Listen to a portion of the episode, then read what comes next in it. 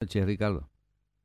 Buenas noches, buenas noches, Pedro. Te decía a la audiencia, a Maxi, a, a, todo el equipo. Eh, bueno, eh, acá estamos. Bueno. Y dispuesto. Exacto. Qué jugoso, qué tipo jugoso que sos en ese aspecto, ¿eh? que de pronto decís, bueno, ¿por dónde arranco? A este le quiero preguntar, cuando hago la lista, tengo una lista que me hace falta un cuaderno, mira. Pero de todas maneras, vos sabés que acá nadie nos escribe ningún libreto, eh, esto es espontáneo, eh, los datos que vos tirás es porque lo tenés en la cabeza, porque lo vivís a diario ¿eh? este, eh, en algo que es tan interesante. Vamos a hablar cómo está el mundo, pero eh, también, ¿sabes qué? Quiero reiterar hoy cómo es este... Mm, cuál es el trabajo que está haciendo la organización y a dónde apunta y cuáles son las personas que podrían llegar a estar dentro de la organización. ¿Eh? este, eh, para que los que se están enganchando nuevo vayan entrando en, en, conocimiento de esta área, ¿no? Bueno, bueno, ¿cómo no? La Organización Mundial de Ciudades y Plataformas Logísticas está este, este año muy enfocada y abocada a todo lo que tenga que ver el sistema de educación, el movimiento educativo en materia logística y obviamente vinculado al comercio internacional. sin logística no hay comercio. Entonces, estamos enfocados desde ese área y desde ese punto de vista también a las nuevas tecnologías y perspectivas. Me refiero al hidrógeno, a la energía verde que se está generando hoy en todo el mundo, eh, todo lo que tenga que ver con energía eólica, solar, y que acompaña el crecimiento de la logística. Hoy ya tenemos disponibles están funcionando los camiones eléctricos, algunos camiones con hidrógeno, eh, ya hay trenes con pruebas en materia eléctrica. Bueno, todo esto nosotros lo vamos a ir viendo en el próximo Foro Mundial de Ciudades y Plataformas Logísticas en Panamá, del 20 al 22 de octubre, y, con expertos y con gente que es especializada en estos temas. Pero también vinculada, decía, a la educación, porque la logística preventiva, la logística justa, son temas que nos están ocupando y nos van a seguir ocupando mucho tiempo mientras sigan estas situaciones a nivel mundo y, disrupciones logísticas que nos están acompañando casi cotidianamente, porque si no es una cosa es otra, pero en definitiva tenemos que estar preparados para eh, atender estas contingencias. Y ese es el enfoque que hoy tenemos como Organización Mundial, al menos por este 2022. Creemos que como viene el tema, el 2023 va a ser de buscar soluciones concretas y muy prontas a todos los daños ocasionados, tanto en pandemia como el tema de la guerra, eh, entonces, eh, hay mucho, hay mucho por hacer, hay mucho entusiasmo en nuestros directores, en nuestros integrantes, hay muchas ganas de participar por parte de otras instituciones eh, que se están incorporando a la Organización Mundial, fundamentalmente academias también, que a nosotros nos, nos encanta eso porque son quienes transmiten a los alumnos y a la generación joven lo, lo, que viene y a dónde hay que apuntar, ¿no? Ajá. Eh, yo creo de que estamos en una etapa extraordinaria, a pesar de todo lo mal que eh, podemos olfatear, pero estamos en una etapa extraordinaria como para mm, empezar a aprendernos un poco más, ¿no? Esto es una carrera, o sea, eh, cuando de pronto se globalizó el mundo, nos dimos cuenta de que dependemos uno del otro, ¿no? Absolutamente. Eh, la globalización nos permitió eso, a tal punto que hoy estamos viendo estas consecuencias, a favor y en contra. Por lo tanto, todo lo que sea en contra hay que saber aprovechar esta circunstancia para sacarle rédito. Y no hablo de egoísmo, no quiero ser egoísta, sino rédito de manera integradora, de manera mancomunada. Acordate de eso que siempre hablamos, y es un, un leitmotiv que nosotros como Organización Mundial llevamos adelante. Eh, sin integración, sin sustentabilidad, sin inclusión social, eh, no, no hay desarrollo de ningún tipo, a mi criterio, y creo que está demostrado. Entonces, eh, para seguir caminando sobre las sobre los vidrios, por decirlo de alguna forma, que va dejando en el piso todas estas, circunstancias, necesitamos sí o sí ayudarnos, acompañarnos, sostenernos y inclusive eh, si no se puede ir sacando el vídeo ponerle algo encima para, para no lastimarnos. Eh, y en el último de los casos, hacer esas concentraciones que hacen dicen algunos, si pueden caminar sobre la sobre los vidrios rotos. Bueno, Ah, eh, no, no todos podemos hacer esas magias, ¿no? esos, esos efectos, pero sí es importante tener en consideración que tenemos que trabajar de manera mancomunada, integradora. Eh, contame, ¿hay, eh, la, la organización tiene, nuclea a, ciudad, a países, ciudades y empresas privadas. ¿Qué tipo de empresas privadas y ciudades, por ejemplo? Bueno, ciudades todas, toda ciudad que se preste de, eh, de logística. De hecho, cada ciudad, eh, de una manera u otra, desarrolla logística. Todas las ciudades tienen almacenes, tienen supermercados, tienen shopping, eh, tienen sectores de paseo de la gente, Transporte. eh, y to- y t- obviamente los transportes, transportes internos. Entonces, todo es logística. Ujú. Eh, y para esto necesitas ordenarte como ciudad. Por lo tanto, van a trabajar sobre la última milla, sobre los almacenamientos y, a- y acoplamiento de, de- de productos. Eh, los mismos restaurantes eh, tienen que abastecerse en determinados momentos del día. No podés, en cualquier, mientras la gente está almorzando, por ejemplo, empezar a bajar eh, eh, productos. No, no, no es ni estético, ni ético, ni, ni saludable. Eh, entonces, todas esas cuestiones hay que ir manejándolas de una manera. Así que las ciudades tienen un plafón muy importante en la Organización Mundial. En materia de empresas... Perdón, perdón, empresas- sí, Eh. Te quería agregar ahí porque me hiciste acordar una charla que tuve con un amigo los otros días donde me pregunta, che, ustedes manejan cómo es la parte de este, organización, hablan de organización urbana, transporte, eh, turismo. Eh, Sí, este, eh, ¿cómo es eso de organización? Él, él no, no creía de que del cual todo es, debe ser organizado. O sea, cuando tenemos una masa, un grupo como es este, en una ciudad, tenemos un grupo mm, de gente, llamémosla masa, bueno, hay que trasladarla en sus distintos horarios, como es este que de trabajo, ¿eh?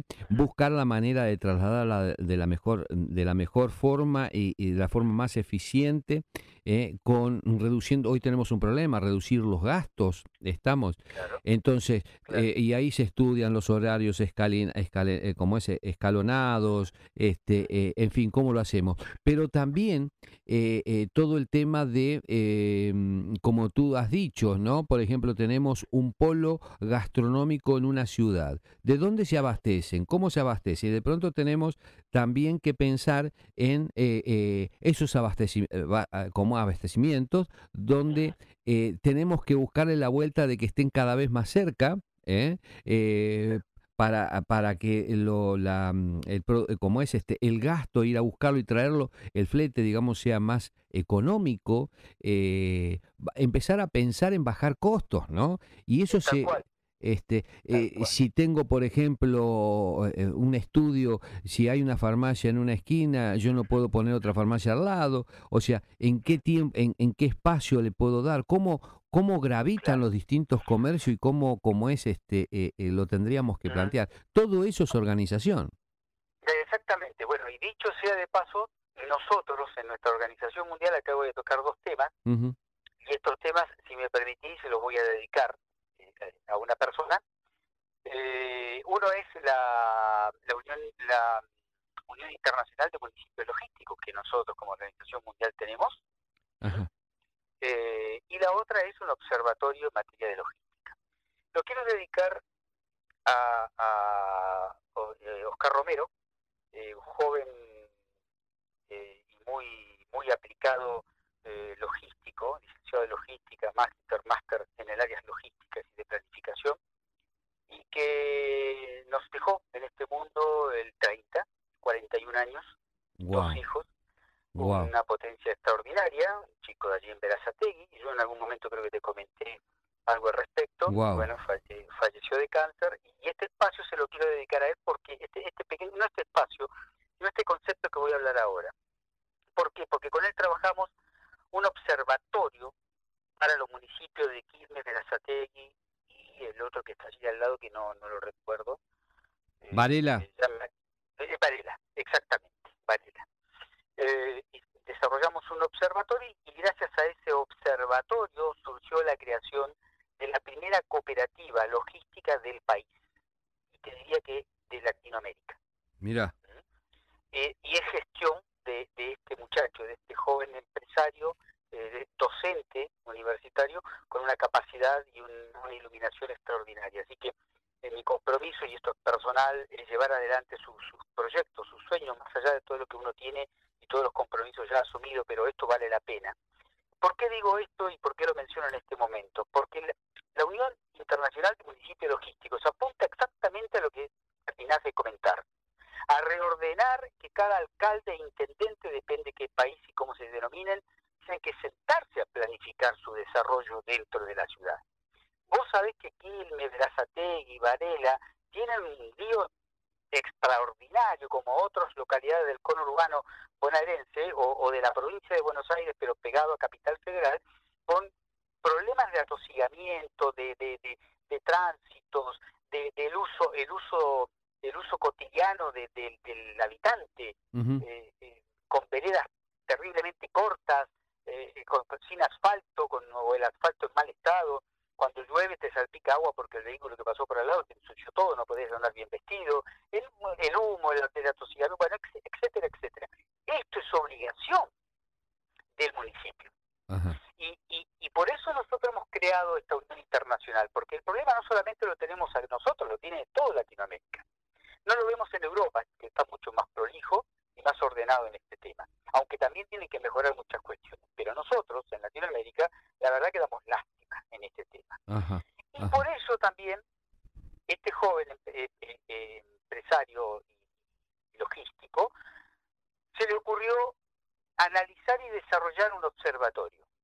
Un observatorio que vincule una ciudad con la otra ciudad para evitar todos estos, estos inconvenientes y trabajar de una manera más armónica como municipio con el comercio, el comercio internacional y la logística.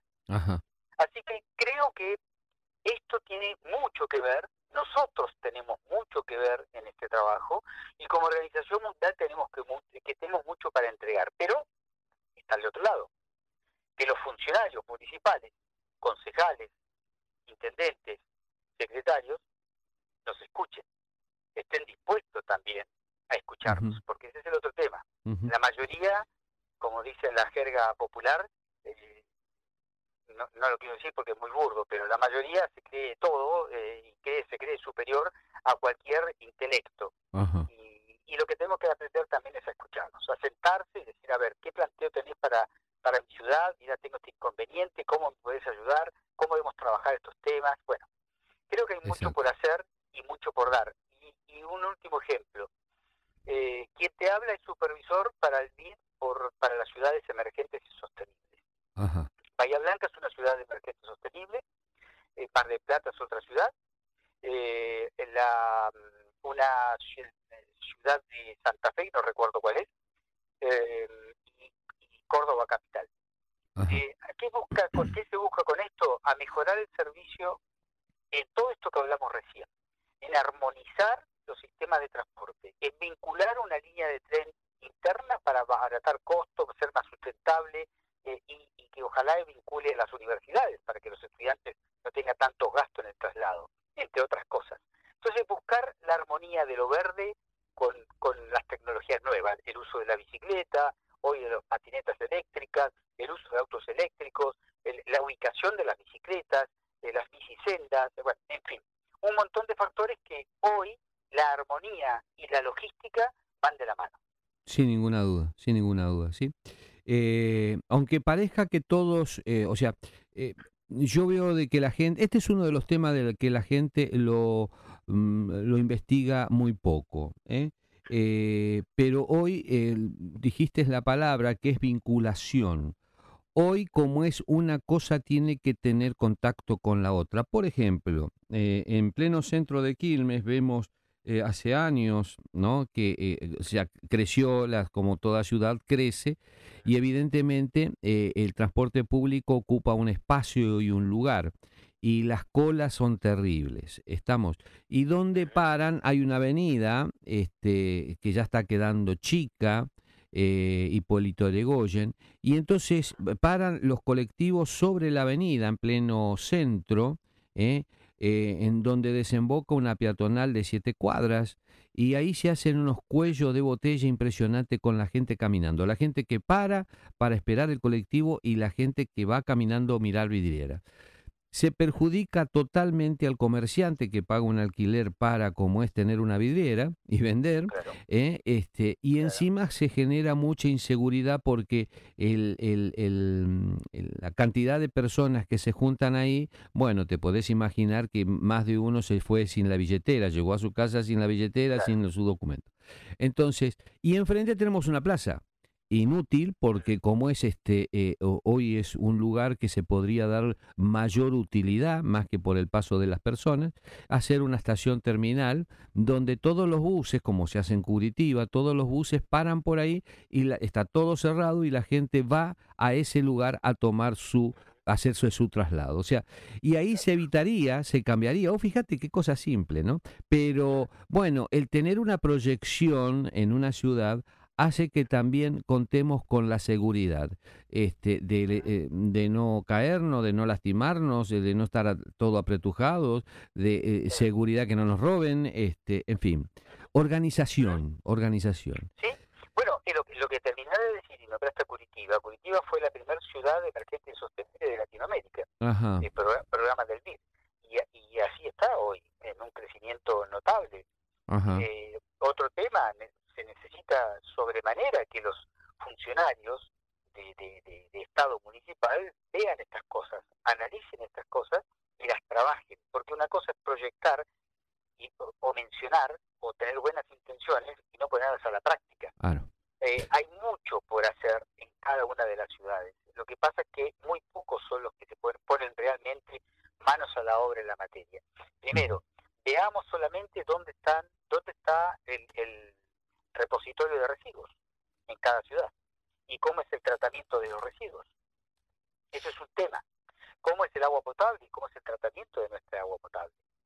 Eh, ¿Cómo es la contaminación y las aberturas de, calles para que la contaminación de los vehículos, que son muchos, a mí me ha pasado, uno va a Buenos Aires, o a lo mejor ustedes están eh, más, más cercanos en ciudades muy pobladas, no se dan cuenta, pero uno que va para, para Capital Federal, eh, vas con una camisa y te la que tenés que cambiar dos veces por día, porque el cuello se te tignó todo. Eh, ni hablar un día húmedo. Peor. Y además el, el, el, olor a, a, a, caño de escape, por decirlo de alguna forma, eh, es terrible. Y, y, muchos no lo notan, pero esta es la realidad. Una de las, una de las cosas positivas que se ve se ve a la distancia y a través de los medios de comunicación, prácticamente todos, es el mejoramiento de Capital Federal, que es otra de las ciudades emergentes y sostenibles. Fíjense el buen uso que se le está dando a la 9 de julio, por ejemplo, y sus y sus y sus eh, arterias paralelas. Bueno, bueno te es, Ricardo, eh, eh, en estos días si le decís eso al porteño se enoja, porque el buen uso están todos los piqueteros, Ricardo. Bueno, pero eso es, eso es, otra cosa. digamos, la función del, del, alcalde o el jefe de gobierno, sea quien sea, no hablo de, este o de cualquiera, sea quien sea, es darle un servicio a la, población. De ahí en más, que, que, hay, que haya otros sinvergüenzas que quieran aprovecharse de las circunstancias, es otro cantar. Porque acá cada uno, cada uno tiene la piedra y esconde la mano. Exacto. Es una realidad, ¿no? Sí, señor, sí, señor. Bien, como es este, o sea, arduo trabajo, o, sea que para que la gente vaya interpretando, la organización cuenta con ciudades, con países, con ciudades y con este, empresas privadas. ¿eh? Eh, todas las empresas son parte de una logística y por lo tanto, como es, este, pueden tener una certificación, Ricardo. Oh, sí, sí, por supuesto. A ver, eh, te pongo de ejemplo el pueblo petroquímico de mi ciudad, Bahía Blanca. El pueblo petroquímico está integrado por unas 22 a 25 empresas. Eh, empresas que la mayoría son inversiones extranjeras. Eh, la mayoría no, todas inversiones extranjeras. cada una tiene grupos empresariales, tiene pymes que abastecen, líneas férreas que, que, que, que brindan servicio logístico, eh, empresas de transporte que llevan traen al personal, eh, enfermería, bueno, en fin, es como si fuera una gran ciudad. Eh, ellos, ellos tienen la obligación de funcionar conforme como lo hace la ciudad, por lo tanto tienen también la obligación de buscar una certificación más allá de las ISO de logística justa, una certificación que me permita a mí, como polo petroquímico que importo y exporto, desarrollar una logística que sea armónica, sustentable, integradora, eh, con inclusión. Entonces, esto, esto hay que trabajarlo. También lo podemos hablar del puerto, lo podemos hablar de la propia ciudad, porque muchos hoteleros me dicen, ¿y a mí qué me toca una logística justa? Y bueno, ustedes transportan y movilizan turistas. De hecho, un turista te pide, llámeme un taxi o póngame un vehículo de hotel para llevarme al aeropuerto o a la estación de colectivo. Y eso es un servicio logístico que hay que cubrirlo y hay que tenerlo en cuenta. que eh, antes no se consideraba. Una, o sea, una empresa de remises también lo puede tener. No, pero, pero lógico, por supuesto. Eh, es más, eh, esa, esa certificación por el cual tienen que pasar por un curso y demás, eh, ¿les da garantía de, de eficiencia? Eh, eh, además de garantía de eficiencia, es, como si llevar una oblea por una verificación técnica vehicular. Es decir, la verificación te da la garantía en que tu vehículo está en condiciones para que cualquier uso o usuario lo, se suba con, con toda tranquilidad. Es mejor si la empresa tiene una oblea en donde le está diciendo que además tiene una certificación de una logística justa. Eh, y logística no significa llevar carga solamente. La logística, la logística es el transporte y depositar a, la persona y sus elementos también en un determinado lugar. ¿Qué servicio le brindo? ¿Mm? ¿Cómo me integro con mis compañeros para que podamos abaratar costos en el, en, el servicio que estamos haciendo? Eh, integradora, insisto, y de inclusión. Esto es muy importante, además de la sustentabilidad. ¿Cómo manejo mi vehículo para que sea más sustentable? al medio ambiente. toda esta certificación acompaña a, una, a un estándar de mucho mayor calidad y obviamente que yo me voy a subir a un vehículo que sé que me está dando unas garantías absolutas. Perfecto. O sea, qué importante porque de pronto nosotros estamos mm, tratando de poner en valor la, la, la ribera, la costanera de Quilmes. Y de pronto, como es este, todas estas cosas se me van ocurriendo, porque vamos a suponer, este, vamos a traer a eh, turista.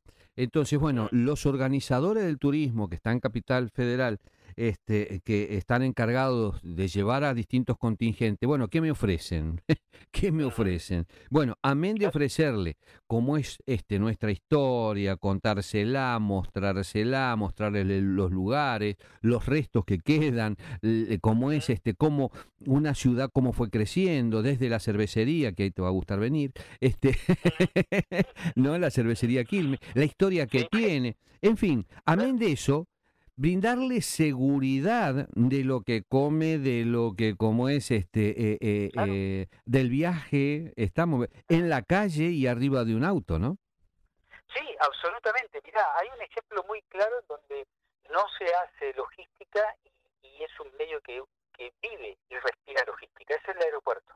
Mira. Vos en un aeropuerto, sí, vos en un aeropuerto, llegás en un avión, no hablo de los viajes internacionales. Algunos también, pero hablo de los viajes eh, locales, eh, nacionales. Eh, vos llegás en un avión, eh, no tiene para, para arrimarse a la manga, entonces el avión queda fuera de pista en un determinado lugar. Allí todo el personal, toda la, la, gente tiene que viajar, bajar del avión y subir a un bus, un colectivo que disponen para que se lleven hasta el ámbito de, las valijas, si tener valijas, si venir de afuera a migraciones, etcétera, etcétera. Bueno, fíjate que no hay una logística en eso.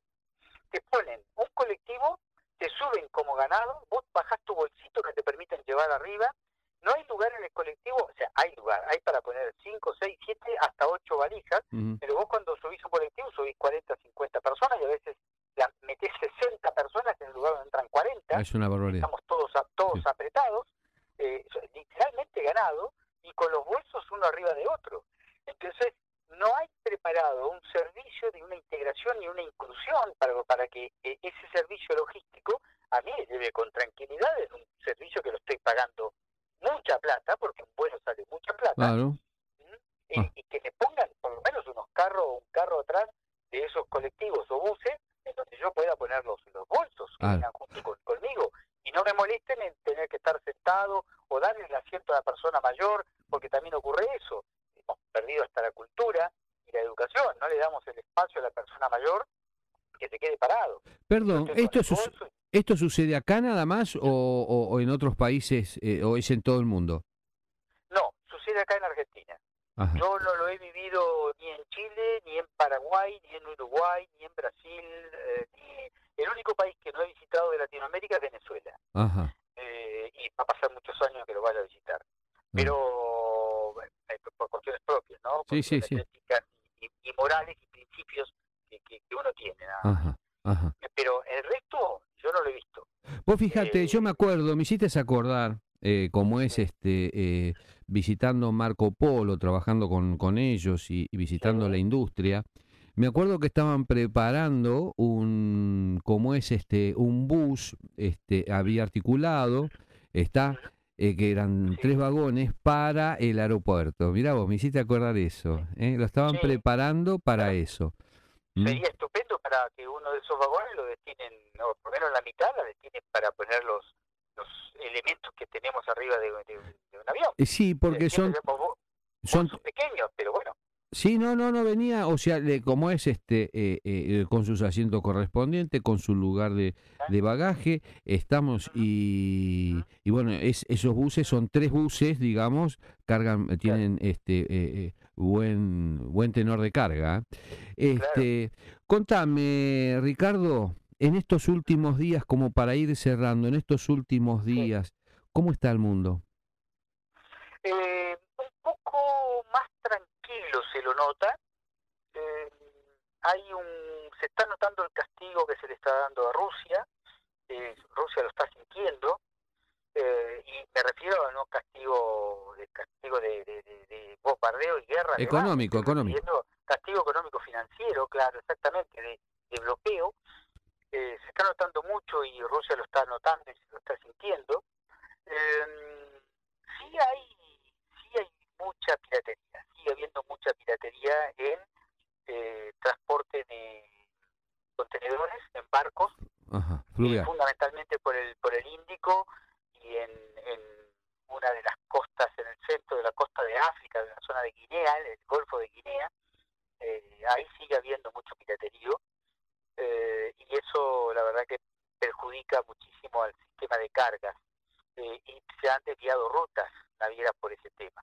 Así que además de estar sufriendo bombardeos por parte de Rusia de abastecimiento a, a barcos que están abaste- abasteciendo algunos países europeos, fundamentalmente del sur de Europa, eh, también estamos sufriendo la piratería. Pero también estos productos de, de la hambruna, de las necesidades, eh, y bueno, la costumbre que también tienen varios piratas ahí en esa zona, en esa zona, digamos, de, los golfos eh, que, se, que se dan en, esta, en estos lugares que te, que te mencioné, ¿no? Sí, está haciendo una ardua tarea España con el tema del pirataje, porque resulta que como es este, eh, hay, yo pienso, los otros días estábamos charlando con un amigo que está allá, bueno, como es este, eh, pi- pienso de que eh, ya es toda una organización esto y ganan mucha guita con esto.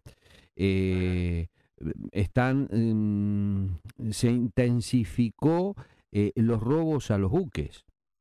Sí, sí, sí, por eso digo, por eso digo que eh, todo, vos me decías cómo está el mundo. Bueno, el mundo no solamente la guerra, son muchas cosas y en materia logística nos ocupan muchas cosas.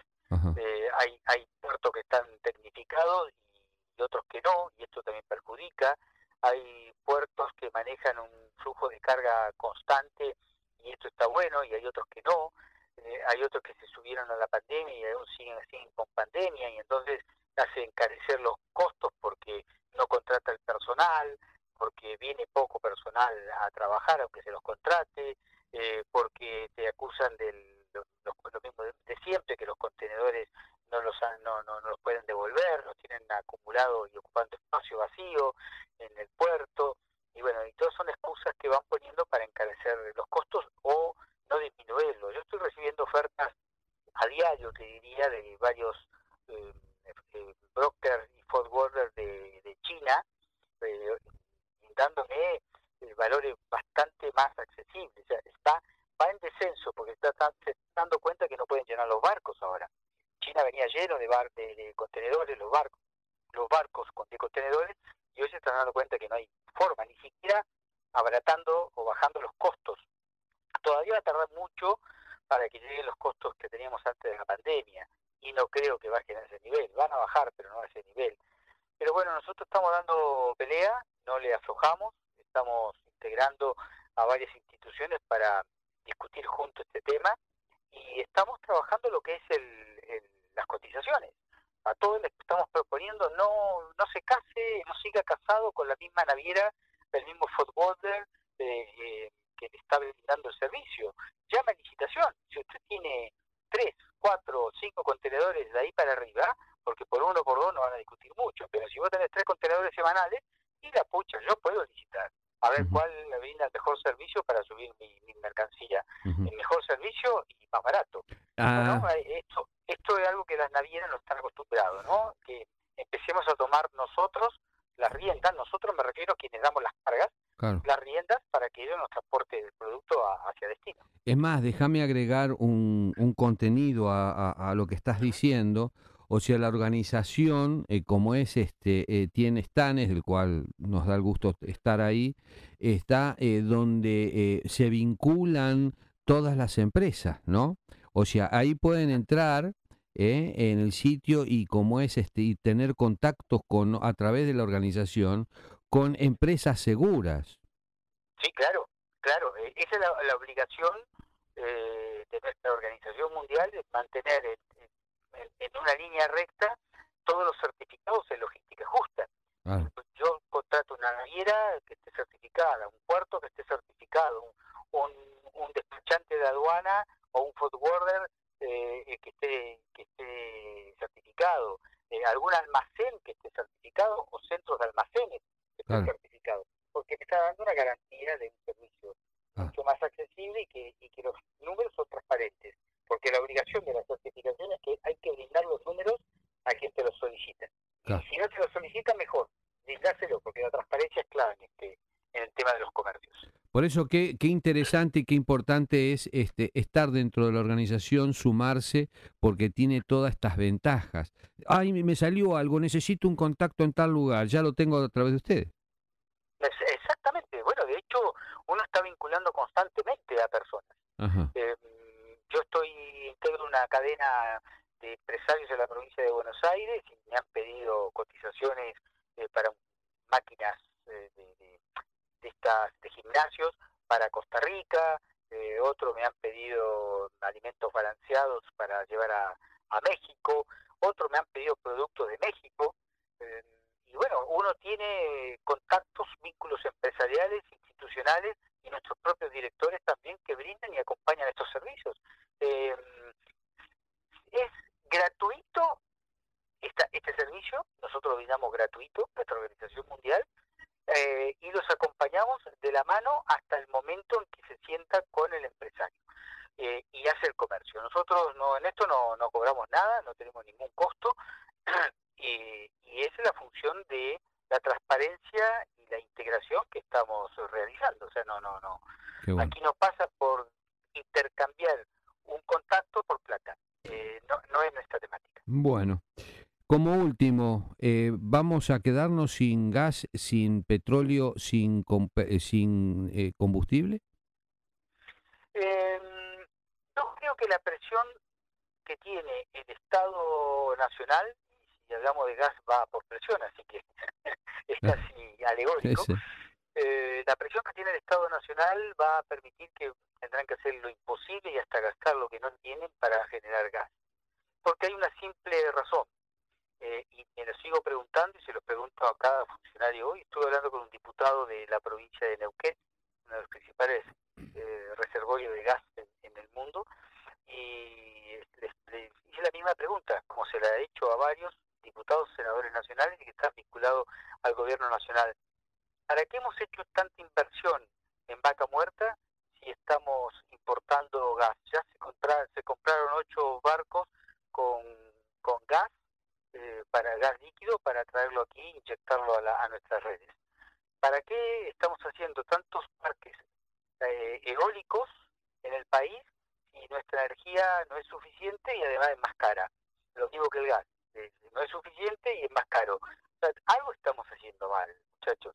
Eh, me, cobran más impuestos para poder generar más recursos y los recursos no los tengo y encima lo estoy comprando dos y hasta tres veces más caro que lo que lo estoy vendiendo yo. Entonces, algo estamos haciendo mal. Me parece que tenemos que hacer un alto en el camino y empezar a replantear estas situaciones eh, ya a alto nivel, a alto grado, porque eh, si no, no, no va para mejorar, eh, para nada. Qué bello, qué bello como es este poder charlar por los datos que tirás. Eh. Tirás una cantidad enorme de datos. Eh, podemos estar varios tiempo acá. Tenemos que replantearnos esto, Ricardo, eh, porque como es este, tenemos muchas exigencias y nos da poco tiempo. no, tenemos que replantearnos y vamos a ver qué, cómo podemos ir hablando, porque son tantos los temas, ¿no? Tantos los temas, que lo que la gente le interesa. A, la audiencia, eh, te hago esta propuesta, proponerle a la audiencia que te dé un tema que quiera abordar y lo conversamos y anticipadamente, por supuesto, así yo me preparo también porque no, no, no, no conozco de todos los temas tan, tan precisos en materia logística y comercio internacional, podemos hablar un rato largo. Pero por allí vincular esto con lo político o lo institucional hay que hay que prepararse un poco más.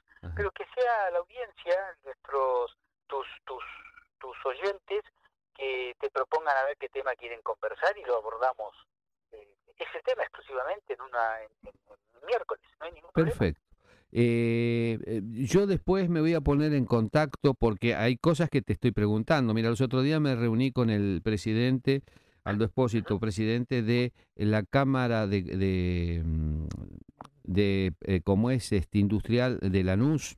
Estamos. Él está él está en el negocio del cuero, así que mira vos, ¿no? Sí.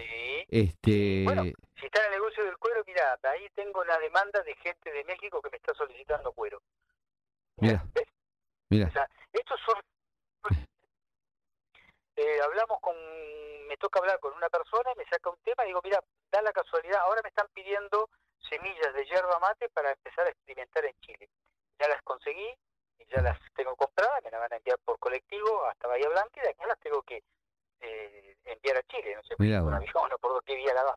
Pero quieren experimentar a ver qué resultado da la yerba mate en Chile. Che, decime una cosa, ya que estamos, ¿podemos hacer negocio con la suegra? ¿A dónde las podemos mandar? ¿A quién se las podemos vender? Bueno, en ese tema, ese tema yo no me meto. Y tampoco sugiero, y sugiero a nadie porque siempre caemos mal parados. No, no, ahí no me meto. Bueno, Ricardo, como es este, es un placer haber charlado contigo como los miércoles. Este, eh, es muy bonito esto y vamos a, trabajar como es también con, con Aldo para ver cómo, mm, qué cosas podemos hacer. ¿eh? Así que a disposición, a gusto con vos, a gusto con la audiencia y yo a disposición, como, como ya sabes, salvo en algunos momentos que se me complica por algunas cuestiones que, que, son sí, sí. impostergables, pero bueno. Lo entendemos eh, perfectamente siempre estamos ahí, al pie del cañón. Así que te agradezco mucho este espacio también. Un súper, súper abrazo. Igualmente.